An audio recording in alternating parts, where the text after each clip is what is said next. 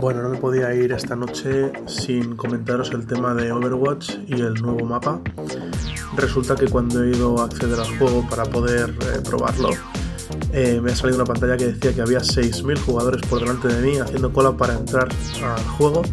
Así que evidentemente no voy a, no voy a estar tanto rato esperando. Lo probaré otro día y ya os comentaré qué tal, qué tal es ese nuevo mapa pues nada más, muchas gracias por escucharme y nos oímos en otro episodio de Protocolo Informática. Un saludo.